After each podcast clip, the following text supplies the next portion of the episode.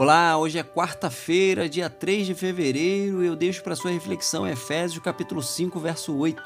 Agora sois luz no Senhor, andai como filhos da luz. A influência que exercemos sobre o mundo é causada pelo nosso relacionamento com Jesus Cristo e com Deus. Quanto mais íntimos formos do Senhor, mais será a nossa influência. Nós fomos chamados para ser o sal da terra e a luz do mundo, mas esse é o resultado de um relacionamento com Deus. Assim como a origem do sal tem conexão com a imensidão incontável do mar, nós devemos ter com Cristo Jesus. Nós estamos no mundo, mas a escuridão do mundo não pode estar em nós. Portanto, que possamos ter os nossos pés firmados na rocha, para que possamos ser luz por onde quer que andemos. Um abraço e que Deus te abençoe nesta quarta-feira.